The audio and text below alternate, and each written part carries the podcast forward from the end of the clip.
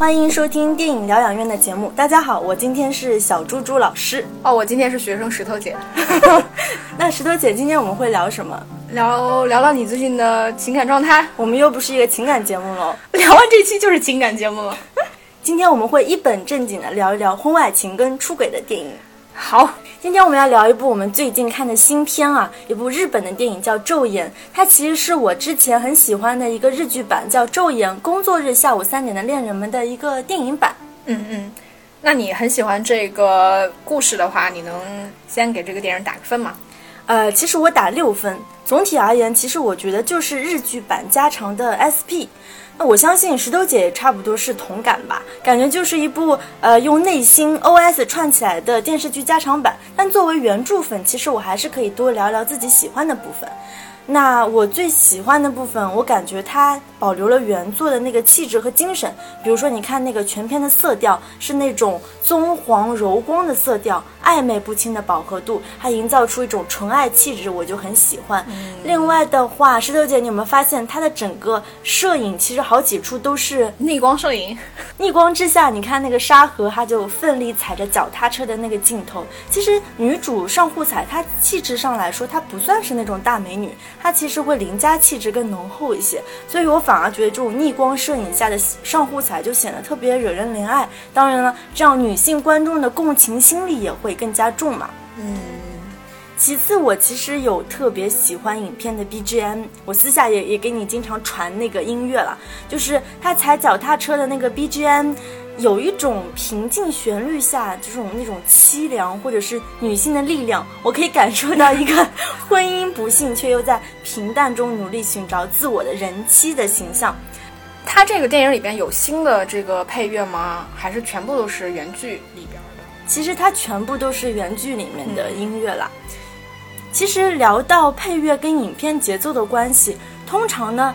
导演根据我以往的经历来说啊，通常导演会根据画面来剪辑和调度音乐，因为音乐它作为自发的动力，其实可以掩盖叙事程式化的缺陷。但是很少有导演能够以这种独特的方式进行配乐的，按照他们所设想的音乐与画面、节奏和剪辑的关系，让音乐成为影片的推进元素。那我认为《昼颜》还有另外一部还有另外一部韩国的婚外情电影叫《男与女》，他们的导演差不多做到了这一点。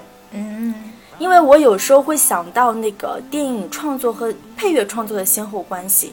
石头姐，你有没有想过？妈呀！从出轨聊到音乐，来来来，您您走起。我另外一个很喜欢的韩国导演洪尚秀嘛，他有一个合作长达十多年的御用配乐师叫郑荣珍。他们的创作模式是这样的：当影片开拍，配乐师就开始创作音乐。那这个过程也会是在拍摄当中。洪尚秀他把配乐不只是作为一个调度元素，而是一个真正的主角。如果你能做到这样子的话，其实电影的颜色它产生的情感都会在丰富的变化和区别上发挥作用。从来都不会有单调的音调，重要的是变化和活力。音调呢，其实也不如节拍和节奏来的重要。其实后两者可以将电影引入其他的维度。那这样聊下去就会聊得比较深，我还是举个例子吧，比如说。昼颜它的影片和整个 BGM 的调性总体是一致的，所以是一种共通的作用存在的。但是洪尚秀的电影它是偏向现实主义的，它的配乐呢则是极简主义的，所以这和它的现实主义正好会产生某种独特的协同作用。那昼颜的配乐，它其实有做到将调性和重复通过不断反复的固定音型，创造出一种萦绕的效果，就好像是对你施咒一样。那种感觉，试做完了要去干嘛？试做完了，所以要出轨嘛。所以其实影片整个到就是说两人关系被男主妻子发现之前，我都蛮喜欢的。尤其是两个人捕捉萤火虫的桥段啊，我觉得是电影感很强。因为他们有之前有个约定，就是他们俩不能互相说话。石头姐，你是不是觉得这种桥段的设计就很诡异？我觉得就很幼稚啊！你们都是成年男女的爱情故事，玩什么纯情啊？但其实我是比较喜欢这个设计的，因为你不能说话，不碰触对方，要保持距离，所以就会用那种很 MV 式的那种拼接的拍法，再配上调动旋律的 BGM。我觉得这个部分是恋爱中最美好的阶段，完全是学生时代的恋爱。所以就是因为有限制嘛，所以会显得禁欲。所以也会更加感受到那种强烈的荷尔蒙。那石头姐，你如果要给这个电影打个分的话，你能打几分？我打零分儿。我能理解你，因为出于女性的共同心理嘛，所以你很容易理解这种情感状态。但是呢，我给这部电影打零分儿。我觉得这个是电影吗？我觉得它没有一点儿电影的技巧啊。然后它说是电影嘛，但它其实连一个完整的故事都没有。就是他电影的故事，其实接着上户彩饰演的那个沙河离婚之后演的嘛。如果你没有看过剧版，其实你根本看不懂电影的故事。嗯，这部电影的价值就在于给剧版的男女主角一个确定的结局而已而已。在这部电影里面呢，人物是没有社会性的，他也没有动机，性格也没有延续性，然后剧情呢也是粗制乱造。电视剧里起码有清晰的交代出了这些男女他出轨的一个原因，比如说那个老师北野，他就是因为在女强人妻子面前找不到存在感，却觉得被沙河需要。而且最不让我喜欢的是，我觉得电影和电视剧一样表现出了一种价值观的摇摆。因为出轨这个题材本身就是涉及到伦理，它是两个家庭的事情，所以出轨男女的最终命运，它就是一种价值取向。电影和电视剧一样。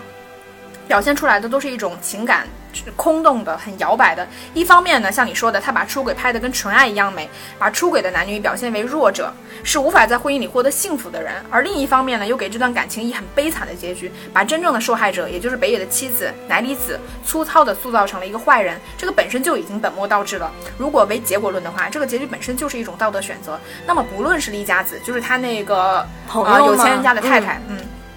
还是沙河，他们最终都没能和爱情在一起。也就是说，出轨的男女最终他们是不会有善终的。但是电影里面给我们最最大的感觉是，这是一段很悲惨、很苦情的爱情故事，是一个被坏女人阻挠，最终天人永隔。那么，请问这个故事本身和出轨又有什么关联性呢？那小猪猪老师，你是更喜欢这个电影版呢，还是这个电视剧版本呢？我自然是更喜欢日剧版，因为我刚才有提到的，像摄影啊、色调啊。其实都是延续了日剧版的精髓嘛。日剧版它其实从始至终都保持一种纯爱风格。电影的后半部分就沦为一种庸俗的爱情片，或者是说导演他想倾注的道德判断太明显、太犀利，导致影片变了味。你看沙河和北野好不容易在一起的时候，他们依然要落入这种互相猜疑，然后寻求解决办法，到最后和解的这种爱情俗套。尤其是最后乃里子带着北野老师开车寻死的时候，我觉得影片已经完全变成狗血版的《妻子的诱惑》。其实你有没有觉得，它这个电影版本的所有故事啊、逻辑啊，跟那个电视剧其实是一模一样的？它就是一个两个小时的电视剧而已。我觉得就是他用一种很极端的方式去给婚外情下了一个判决，显得特别简单粗暴。那最后就是沙河又怀着北野老师的孩子。又企图再缓和一些悲剧的感觉，我就觉得不喜欢。当然，我其实能理解日本人有一种无可救药的那种悲伤浪漫主义的情节，错以为就是爱到极致就是死。你看，在那个大岛猪的感官世界啊，失乐，还有那部呃婚外情电影《失乐园》都有这样的处理。所以我在想，昼颜电影版的处理是不是也是延续了日本人爱到极致就是死亡的逻辑？这个就是日本人的一个物哀美学，他们要在呃这个东西最美好的时候戛然而止，保留这种美美好，同时就是表达这种哀伤的感觉。嗯，那石头姐就是你自己是更喜欢电影版还是日剧版？我都不喜欢，我觉得出个轨而已啊，是能导致地球毁灭还是外星人入侵啊？至于拍成十一集的电视剧加一部电影吗？就是相较而言，我同意你，就是电视剧肯定稍微好一点儿，因为它起码表现出了一个完整的人物变化。比如说北野和沙沙河，他们其实都是我们通常意义上社会里面的老实人。呃呃，北野呢就是那种道德品质比较高尚，然后对学生很有耐心的老实人。然后呃，沙河呢就是勤奋顾家、三观很正的家庭主妇。那电视剧呢把这两部看两个看似不会背叛家庭的人，如何一步一步的走到一起拍了出来。那电影里面其实这种成长和变化已经完全没有了，甚至把。北野的妻子，一个高级知识分子，塑造成了一个有点恐怖的偏执狂，然后完全承担了这段感情的一个全部的阻力。嗯。另一方面来讲，我觉得电视剧它其实表现出了一些出轨的社会性吧，嗯，比如说已婚女性她的家庭地位，她的一个生活压力和情感空缺，我觉得这部分是很真实的。比如说像丽佳子那样看似幸福、有社会地位的富太太，为什么会去沉迷于这种危险的出轨游戏，最后甚至不惜毁掉自己的生活？以及那些遭受过出轨迫害的人，比如说沙河的婆婆，还有北野那个很叛逆的学生，这些人曾经都是遭受了这些。然后包括嗯，所有出轨的人，他们将要承担的一些社会压力，包括来自同事啊和邻居等等。最后呢，我尤其不喜欢这个剧和电影的原因在于，我觉得这个剧里面就是女性对女性她是没有同理心的。虽然丽佳子和沙河他们关系很好，但事实上就是他把沙河一步一步引到出轨这条路上的。而且在电影里面，我们丝毫看看不到就是沙河对北野太太乃里子的同情心，毕竟他们曾经还是朋友。虽然他一直有内心旁白说神啊，我会受到惩罚的，但是从做法上来说，我觉得他就是一个理直气壮的小三。其实说到共情，我自己是能理解，就是那个丽佳子跟沙河之间的所谓的友情啊，因为丽佳子她自己处于一个怎么说是一种困境当中，一种婚姻的困境当中，所以她自己是沉溺在一个是自我毁灭，一个是极度享乐的一个过程当中，所以他希望沙河也能感受到这种东西。你是说，因为他知道这种婚姻里面女性的情感空缺，那他发现了沙河也有这部分，然后他想要就是把这种情感的快感给沙河？我觉得这也是一种意义上的共情啊。好吧，好吧，嗯，小猪老师厉害。那那个其实。婚外情电影嘛，它是一种伦理片的常见题材。我认为它是伦理片的常见题材。那小猪猪，小猪猪老师，你跟我们聊一聊，就是这种类型的题材电影有哪些呢？下面小猪猪老师给大家普及一下 这个类型的片单。啊，我们从日本开始，比如说刚刚提到的《昼颜》，还有一部就是前一阵比较火的日剧叫《下雨时你的温柔》，这里面那个日本少妇她是患有性瘾症啊，一到下雨天她就会穿上红色的裙子，然后到处去撩汉。那另外一部呃比较有名的日本经典的出轨电影就是《失乐园》，还有部更经典的大岛渚的《感官世界》。石头姐有没有看过那一部？嗯，没看过，有机会可以去看一下，就是尤其是结尾非常非常的骇人。嗯。那说到韩国，韩国电影就是有去年很火的人妻必看的《男与女》，宋承宪演的《人间中毒》，还有《密爱》啊，《空房间》啊，《外出》，其实包括金基德的一些电影也会有类似的东西。韩国电影，韩国婚外情的电影呢，往往就是会拍成情色片，没错，感觉是未出轨而出轨，激情戏才是重点。嗯好，现在我们到了英国导演阿德里安·莱恩的外遇三部曲，你有没有看过？没看过，分别是《致命诱惑》《桃色交易》和《不忠》。那尤其是最后一部《不忠》，其实是改编自法国新浪潮导演夏布洛尔的《不忠》。呃，用法语怎么说？La femme infidèle。六六六。好，还有一部就是同样也是法国新浪潮导演特吕弗的《朱尔与吉姆》，也是我最爱的十佳电影之一，经典的婚外情电影，将那个三角恋发挥到炉火纯青的地步。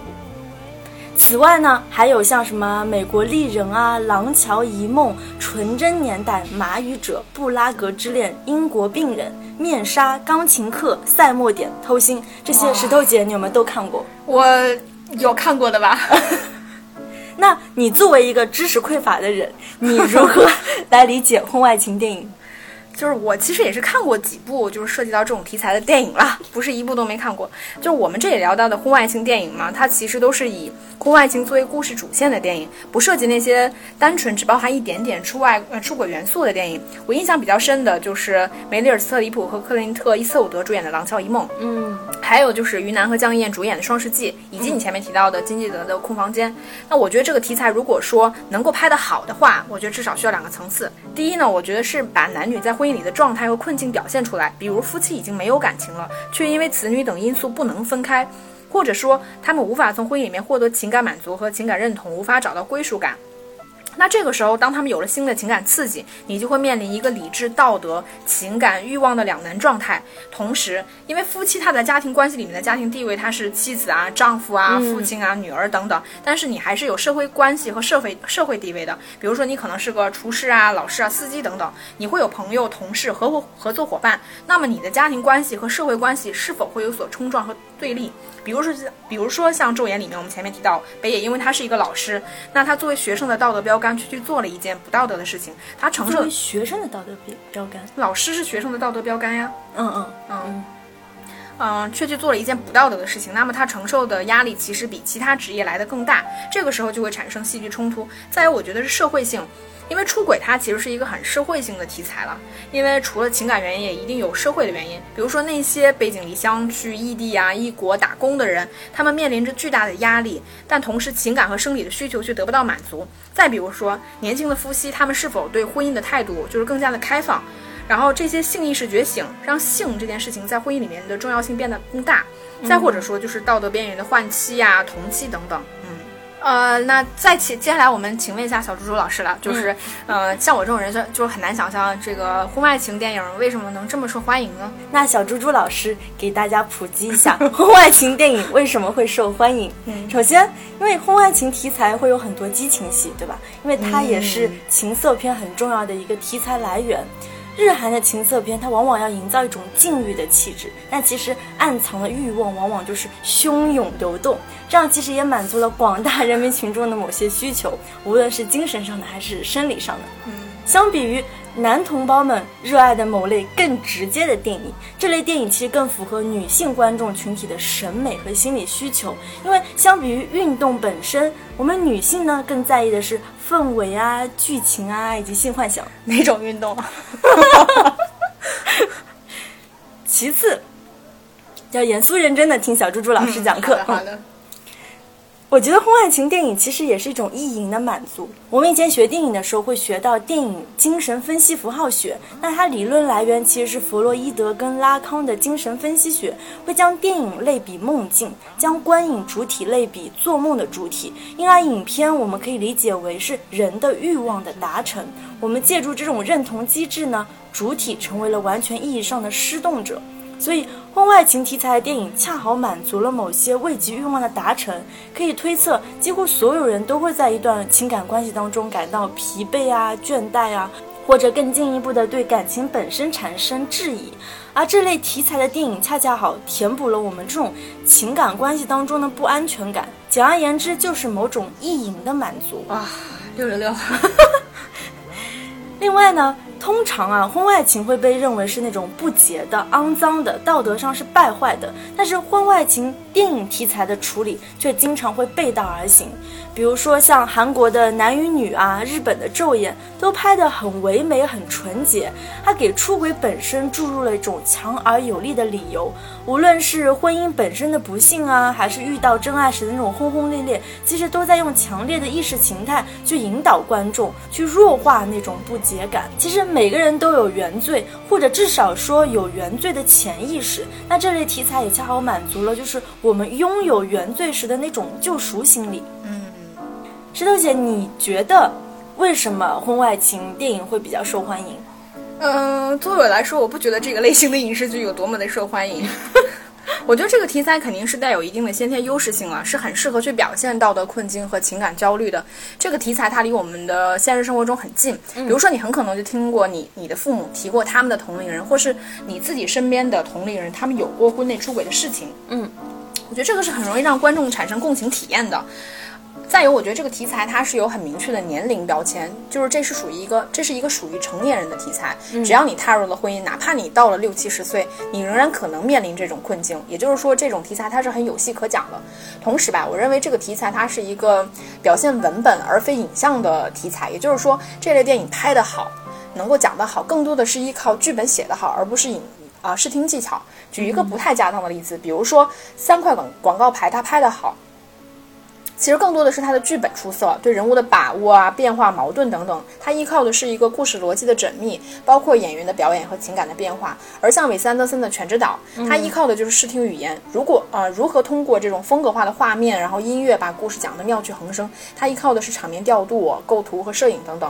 而不伦恋呢，我觉得恰巧恰巧就是归属于就是依赖剧本完成度的作品，所以它受欢迎与否啊，拍的质量如何，这个不是题材决定的，而是电影本身的质量决定的。但是我当然理解了，就是在你看来，就是这类型的电影呢，它可能是一个爱情片或者是呃情色片。那在我的认知里，它可能就是一个伦理片而已。嗯，那我们其实不能把婚外情电影归为类型片，但是依然可以在这种题材的电影看到很多类型的元素。嗯比如说一些人物原型。我们假设把婚外情的主体定义为一对男女的话，但是双方正好都有伴侣的情况下，那分别就是呃女主的丈夫和男主的妻子。通常女主的丈夫是那种无聊死板、毫无情趣。对太太漠不关心，那这样的人往往是事业有成、外表光鲜。更是像《昼颜》里面，或者是《男与女》，或者是《失乐园》，这些都可以看出，就是说丈夫对他妻子的那种感情的疏离感。嗯，再说一下男主的妻子，通常男主的妻子也会被丑化，我们可以认为是某种刻板印象，往往是蛮横啊、不讲理啊、神经质。那石头姐，你刚刚其实也说到昼颜，她是哦，就是北野的老婆乃里子嘛，她其实就是一个完全被刻板印象化的一个嗯凶恶的老婆。嗯，所以你看，从原，所以你看，从人物原型看，就是给了这一对男女很好的理由，就是要出轨。完美的理由。对，对，我觉得呃这类题材肯定它是有一些就是刻板人物的固定的我们印象里面的一些人物设定吧。再有，我觉得它有一个就是既定结局，这个其实是电影和现实生活中不太一样的电一个地方。现实生活中，你其实常常可以看到那些婚内出轨啊、重组家庭之后的人，他们其实是可以过得很幸福的，因为这是一个个体行为。而电影呢，它作为一种媒介，它是它是受到那个道德约束的，所以你很难在大荧幕上去表现说出轨是正确的，出轨会获得幸福这种内容。比如说《昼颜》和男和女啊，男与女。你你仍然你可以说婚内仍然会遇到真爱，也可以像拍真正的爱情戏一样去拍出轨这件事情，但是你很难去盖棺定论说出轨这件事情是正确的。再有吧，我觉得还有一个就是这类型的题材，它是一个兼具古典和现代的题材。小主，你知道在电影里面古典主义爱情和现代主义爱情有什么差别吗？不知道。比如说。罗密欧与朱丽叶、泰坦尼克号，它就是很典型的古典主义爱情。这对男女呢，他们是很快就陷入了爱情，但他们实现爱情最大的阻阻力呢，来自于外力，比如说家庭啊、阶级啊、战争等等。而《请以你的名字呼唤我》或者是《致命与春娇》这种，他们就是很典型的现代主义爱情。这对男女实现爱情最大的阻力来自于他们自身，比如说怀疑啊、不确定啊。而婚内出轨的题材，我觉得是兼具了这两类特色。如果以婚内出轨的男女为主角的话，那他们的感情会同时遭受内心拷问和外力阻挠这两件，这个是天然具备的，你甚至不用刻意去表现，就让这个故事既可以很古典，也可以很现代了。嗯那现下面我们就呃聊一聊自己比较喜欢的这类型的电影吧。那我先跟小猪猪安利一部，就是我自己很喜欢的国产、呃国产电影《双世纪》。这个其实是我在这类的婚恋爱情片儿里面很少看到的一个好电影，尤其是我们国内其实很少有讲出轨题材的电影。那这部我觉得真的是很中国式的家庭伦理片。我帮大家简单回忆一下这部电影，就是吴镇宇饰演的陈家乔，他出轨了空姐 Coco，而陈家乔的太太她的厨艺很好，然后她一直帮小三儿去做菜啊，然后赢得陈家乔的喜爱。那直到电影的后半段，我们才知道情人做的菜跟老婆做的汤，它其实是相生相克的，害得陈家乔身体很差，最终只能留在太太太的身边。那这部电影很奇妙的把食物、出轨、爱情相结合，做到了食食色性也。而且这部电影呢，加入了一些惊悚的元素，不断的去把情人、妻子进行置换啊、倒立啊，然后把比如说情人像妻子一样做饭，然后陪伴，但妻子呢却隐形其后。情人去做菜啊，妻子做汤，然后妻子怀呃妻子流产呢，然后情人怀孕。那这部电影其实并没有多么深的主题，只是这个概念和结构很好。小猪猪有没有吃下我这颗安利？竟然有我没有看过的婚外情出轨片。嗯，来来来，小猪猪老师，啊，小小猪猪老师给我们讲讲，就是你觉得就是，嗯、这类型的电影吧，就是嗯婚内出轨的女性，嗯跟一个真正爱情片里的女性，她们在荧幕形象上是不是有某些差异性，或者是某些相同之点呢？我觉得这个其实要看情况。我会以两部电影为例，一个是韩国的《男与女》，那部电影里当中，他会更注重家庭角色的塑造，他把女主放置在家庭当中，因而就是婚外情当。因而，婚外情电影中的女性形象通常会更加复杂，宿命感也会更强烈。那比如说，呃，像男与女的全度妍的那个形象，就是家庭角色跟职场角色的结合。那影片的拍摄地也从芬兰的赫尔辛基转到韩国的首尔，她的身份也是从母亲到职场女人慢慢展开的。但是呢，但是呢，那部法国电影《朱尔与吉姆》同样也是说是婚外情题材的电影。我觉得她这里面的女性形象就跟爱情片中的女性形象没有任何差异。嗯，因为女主角卡特琳娜的形象其实非常独特，她是一个典型的又极端的法国女人。我们可以知道，就是法国的女神很多，比如说像那个色宝的雨伞啊，白日美人的那个卡特琳娜·德纳福，还有那个也是特吕弗执导的《阿黛尔雨果的故事》中的那个伊莎贝尔·阿加尼。超美的。嗯，其实你看到就是《朱爱与吉姆》的女主角让娜·莫罗，她传闻是特吕弗跟路易·马勒的绯闻女友，就是整个法国新浪潮的缪斯。她带有一种很英气和神经质的美，以至于后来你看贝托鲁奇拍的那个《西蒙巴黎》，我觉得也是完全沿袭这种三人模式。我甚至觉得《Evergreen》就是让娜·莫罗的一个再现。嗯，朱尔吉姆他们这个三角恋嘛，固定的两男一女的，我觉得应该是后来所有这种模式的一个源头。嗯，就是《朱爱与吉姆》当中的那个女主角的形象，她虽然是一个妻子，也是一个母亲，但是所有这些所谓的桎梏，其实都没有对她产生任何约束感。嗯，她的形象可以说就是爱情片中女人的形象，虽然极端，却是把爱情发挥到极致的一个女人。其实我总结一下，我觉得法国电影当中。很难说是有专门去讲出轨的电影，因为对于法国这种浪漫至死的国家来说，就是有个情人是很家常便饭的事情。它更多的就是它所谓的婚外情题材，我觉得会回归到爱情本身，甚至会回归到就是接下来我会讲的政治本身。嗯，那石头姐，你觉得就是婚外情当婚外情电影中的女性跟爱情片电影中的女性有什么不一样？呃，我就比较枯燥的来讲一讲啊。我觉得在出出轨这个标框架下嘛，它性的标签一定会被放大。比如说，我们会给这部分女性加一些标签，比如春闺怨妇啊、寂寞少妇这种。而且在这一类的片里面，通常都是都会表现肉体出轨。但是其实，在爱情片里面，这个并不是必要的。比如说那个电视剧版《昼颜》里边，杂志社专门以女性出轨，就是已婚女性出轨为主题，策划了一个《昼颜》专题。可想而知，这个极大满足了人们的一个窥伺欲望和猎奇心理。而作为男人来说，他们对这些 寂寞少妇充满了好奇，却又不希望自己家里的老婆也是其中一员。嗯，第二个，我觉得是这些女性，她们对爱情的态度是有差别的。就是出轨的婚内女性，她们对爱情的态度是很消极的。她们知道这个是不好的，是不可能解决目前的一个生活困境的。但是他们还是想要通过这种方式去短暂的摆脱现实生活中的一个困境，所以他们会很回避去探讨未来这个话题。因为这段感情它其实是没有未来的，而在爱情里面，我们可以想象女性憧憬未来是一件很正常的事情，啊，比如说《昼颜》里边，沙河和北野他们都尽量去避免提及自己现实生活中的另一半，因为这种现实感会加深他们内心的一个愧疚和自责。而像我前面提到的《双十记》里面的空姐 Coco，她虽然是在被小三的情况下，啊，她并不知情，啊，所以她会对未来人有憧憬，然后很用心的经营这段感情，而。如果以男性作为出出轨主体来讲的话，其实妻子和情人的形象往往是对立的。嗯，呃，比如说妻子如果是事业型的女强人的话，那她的情人可能就是那种很柔弱的、需要保护的、能够激发男人保护欲望的那一部分女人。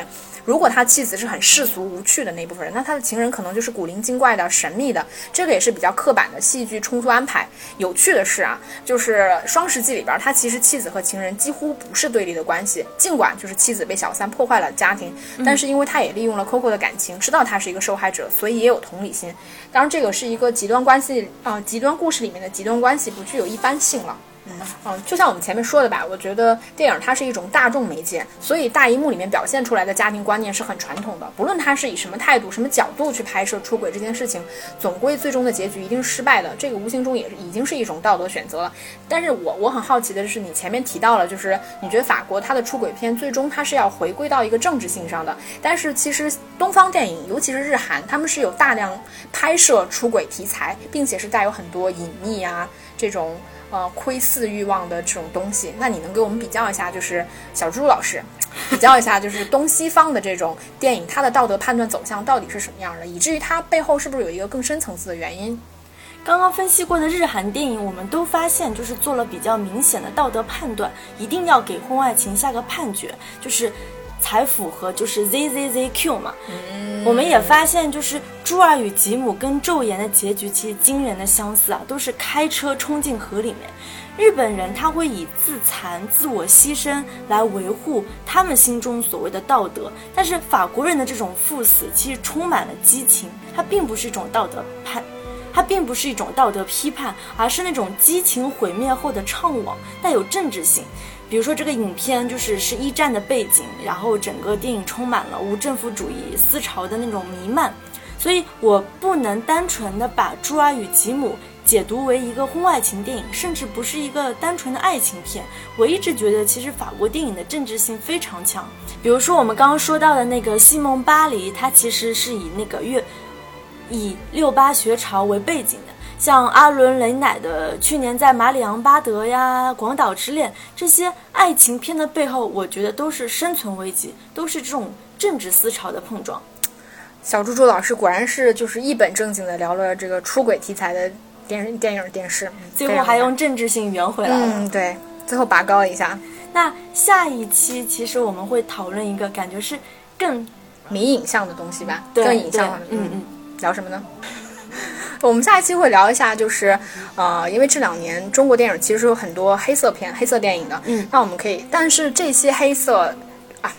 但是这些中国导演去拍黑色电影的时候，他们可能很多时候去，呃，借鉴了科恩兄弟的电影，包括前一段时间我们有去看那个美国新锐导演展，所以我们下期会聊一聊中国的这个黑色电影跟科恩兄弟的电影。嗯，好，那就下期再见啦，拜拜。